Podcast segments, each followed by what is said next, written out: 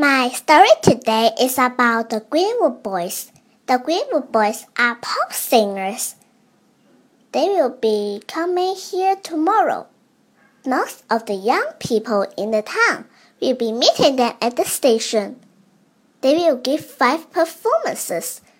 The police will be trying to keep order, as usual. I tell you this story because of the police.